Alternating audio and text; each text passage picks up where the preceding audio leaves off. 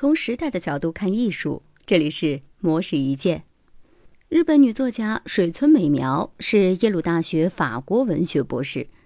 凭借续写夏目漱石的未完之作《续明案》，荣获日本文化厅一九九零年度艺术宣奖，从而一举成名。她在自己的著作《英语时代的语言沦陷》中提到，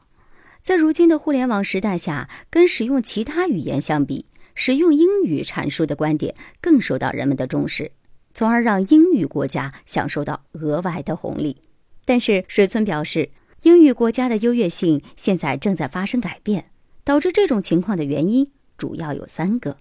第一，第一代的全球世代正在成长起来，他们经历过互联网发展、全球化等趋势影响，普遍接受到很好的英语教育；第二，英语教学在全世界越来越发达。据德国语言学家乌尔里希·阿蒙预估，全世界大约有十五亿人在学英语，是学习法语、汉语、西班牙语、德语等人数总和的十倍左右。第三，技术进步，机器翻译会帮助人们将其他语言迅速地转换成英语，从而让更多的互联网资讯被人们所看到。在未来，新一代的全球精英阶层将会更加娴熟地运用英语来认识世界和表达自我。但是，以英语为母语的美国人和英国人可能会失去英语的优势，而使用其他语言的人则要担心自己的母语可能会越来越不受重视。